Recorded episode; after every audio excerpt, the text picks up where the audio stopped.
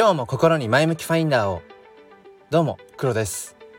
今日は7月の11日月曜日朝の5時47分です。まああのー、収録スタジオである車がねの中が、えー、熱くなりすぎない前に、えー、撮ろうと。うんなるべく早くこう起きてからねあの収録ボタンを押すように、えー、しようと思っている7月。うーんまだ半ばじゃないか。半ばになりそうな えー、頃ですね。えー、ということで、えー、今日もスタイフを取っていきたいと思います。えー、今日は NFT はクレジットカードで買えるんだよ知っていましたか？というそんなお話をしていきたいと思います。よければお付き合いください。このチャンネルは切り取った日常の一コマからより良い明日への鍵を探していくチャンネルです。本日もよろしくお願いいたします。ちょっとこの土日はコラボ収録とか、えー、とコラボライブ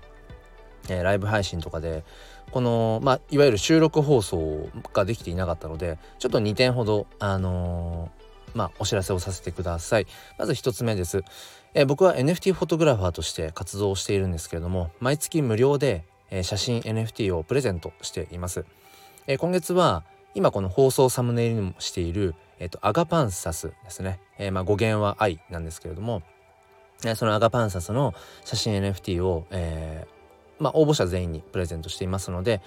えー、仮想通貨ウォレットメタマスクさえあれば、えーと、渡せますので、えー、興味がある方は説明欄の方からチェックしてみてください、えー、そしてもう一つです、えーと、この前向きファインダーチャンネルでは、えーと、メンバーシップというものをやっています。まず月額500円で、えー、聞けるんですけれどもまあこの通常放送では結構 NFT 中心の話をここ最近はしているので、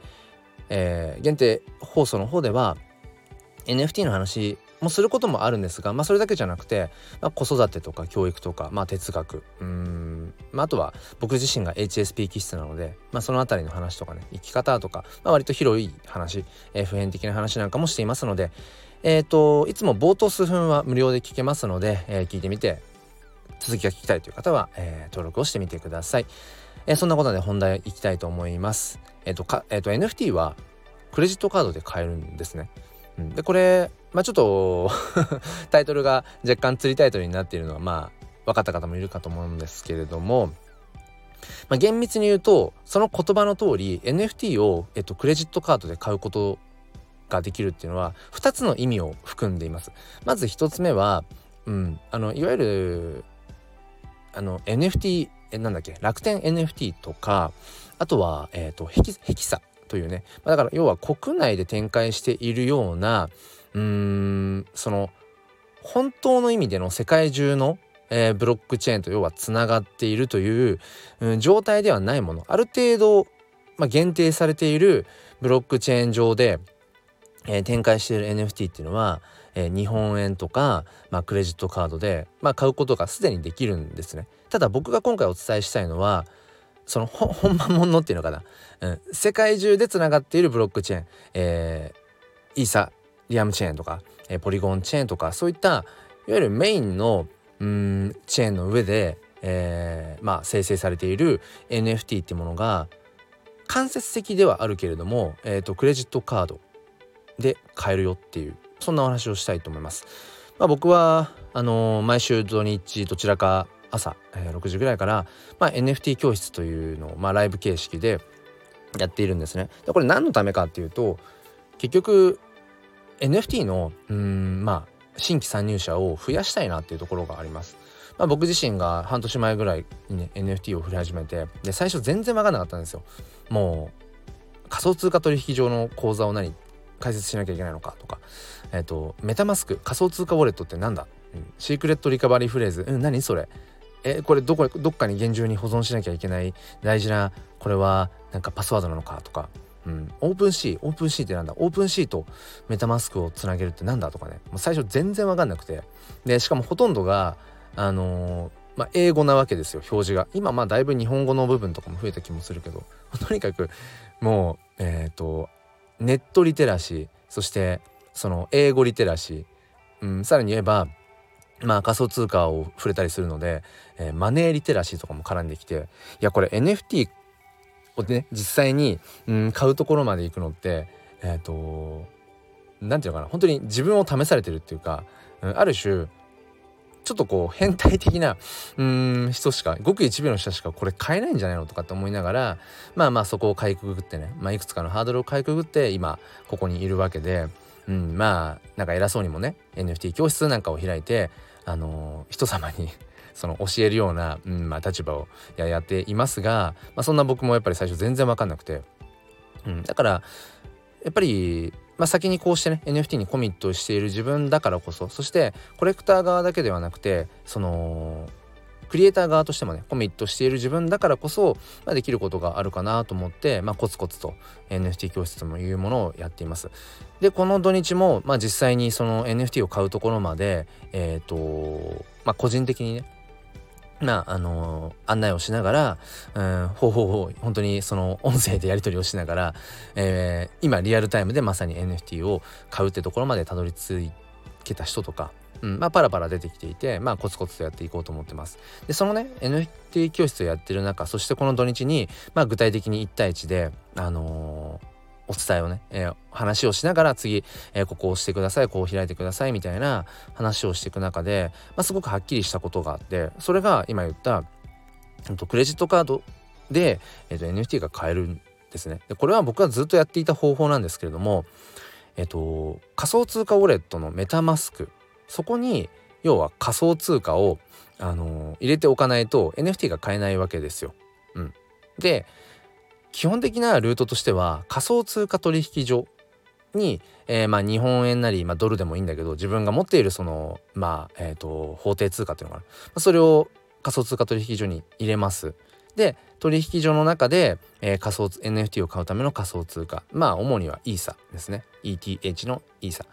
でイーサに換金をしてでそれをえ、ー、と仮想通貨を入れておくまあお財布、うん、ウォレットであるメタマスクに送金をするっていう、まあ、そういう流れがまあ基本なんですね。まあ、大体その初心者向けのね、うん、その NFT の始め方とかっていうのは必ずこれがまあ出ていて、まあ、ビットバンクとか、えー、コインチェックとか GMO コインとかいろいろ仮想通貨取引所はまあそれぞれメリットデメリットなんかもあったりしてね。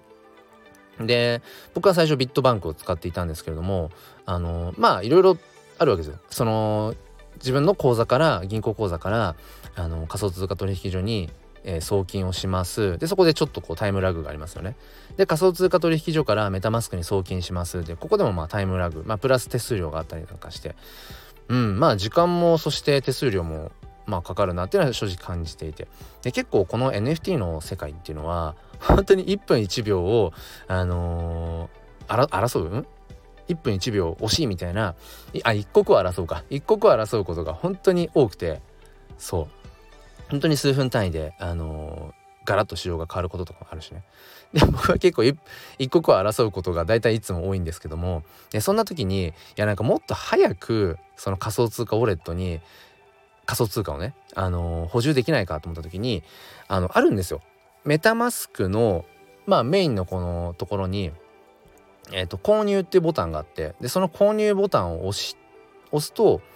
えっ、ー、とまあ日本円とかもしくはドルとか、からその仮想通貨イーサとかポリゴンとかにあのー、いくらその要は換金しますか？みたいな。いくら買いますか？っていう表示が出てきてでその後、えっとデポジットとかクレジットカードそして、えっと、Apple Pay とかっていうのを選択できるんですね。でそれで僕はクレジットカードを、えっと、選択して、まあ、自分のクレジットカードを紐付けてあるんですけどもまあ要はだからそれでクレジットカード決済で例えばじゃあ1万円分のイーサを買うとか、うん、っていうことをいつもしてるんです。でこれね結論から言うと,、えーと、仮想通貨取引所とかその他の何かそういう場所を介して、えー、メタマスクに、あのー、仮想通貨を、まあ、補充送金するのと手数料的にはねなんかほぼほぼ変わんないですね。うん、昨日なんかも確認したら、まあ、メタマスクの購入画面から、えっと、クレジットカード決済で1万円分あのー、まあ購入、うん、しようとするとえっとね手数料がトータルでえっと500円から600円ぐらい、うん、1万円分買おうとして500円600円ぐらいの手数料なので別に全然その仮想通貨取引所経由とかとなんかさほど変わらないと思います。で、もののそうですね。まあ23分長くても5分待たずにかな。うん。あのー、メタマスクにそのイーサがうん。入金されるっていう感じの流れなので結局僕はもうほぼほぼもう数ヶ月この方法を使ってるんですね。ただあのこの方法ってあんまりネット上でその方法僕は見たことなんかなくてなんかうん変なルートを僕はずっと辿ってんのかなって思ってたんです。みんな仮想通貨取引所の口座を開設することを必ず初心者向けのところで喋ってるからね。インフルエンサーとかも。だから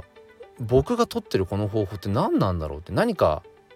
変なこうちゃんとしたルートを通ってなくてなんかすっ飛ばしちゃっててむしろこうどこかで僕はすごい損をしていたりだとかなんか後々大損こくのかなとかっていろいろ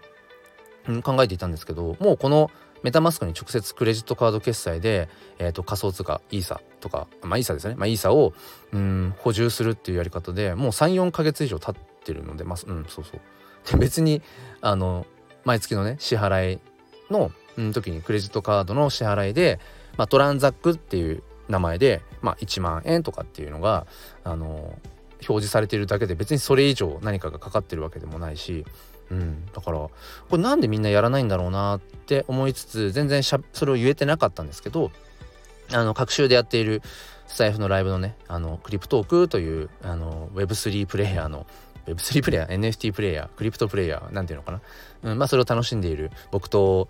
ミンミンさんとチョークさんまあみんなスタイフパーソナリティですけどで一昨日土曜日話してる時にその話をふとしてみてそしたら「え知らなかった」ミミさんはあそもそも知らなかった。でチョークさんは「えそれできるんだ」って。なんか前にクレカ決済試したけどできなかった気がするんですなんていうふうに結構僕よりも本当にうんいろいろ知識もあって経験もあるお二人でさええそれいけるんだっていうなんかねことを感じましたね。うん、でこの土日の別のライブ配信とかでもそんな話をした時に「えそれ知らなかった」っていう、うん、なんかその NFT プレイヤーのねお仲間なんかも言っていて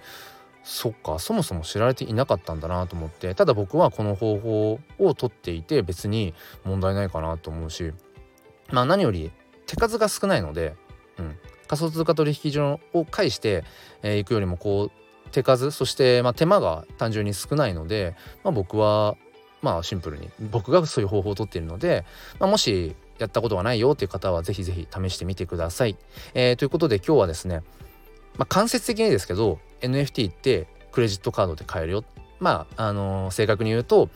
クレジットカード決済で、えー、仮想通貨イーサ、うん、クレジットカード決済でイーサが、まあ、買えるよとうん、でそれもメタマスク内で全部完結するよっていうそういうお話でした。まあ、ぜひぜひもしやってみてねあ自分もできたよとかあなんか実際それやってみてどうなのかとかっていうのもしままたよかったらね、えー、感想とか教えてください。えー、それでは、えー、今週もね1週間始まりますねうんなんか暑い日がまた続くと思うんですけれどもあの無理せず、えぼちぼちやっていきましょうそれでは今日も良い一日をではまた。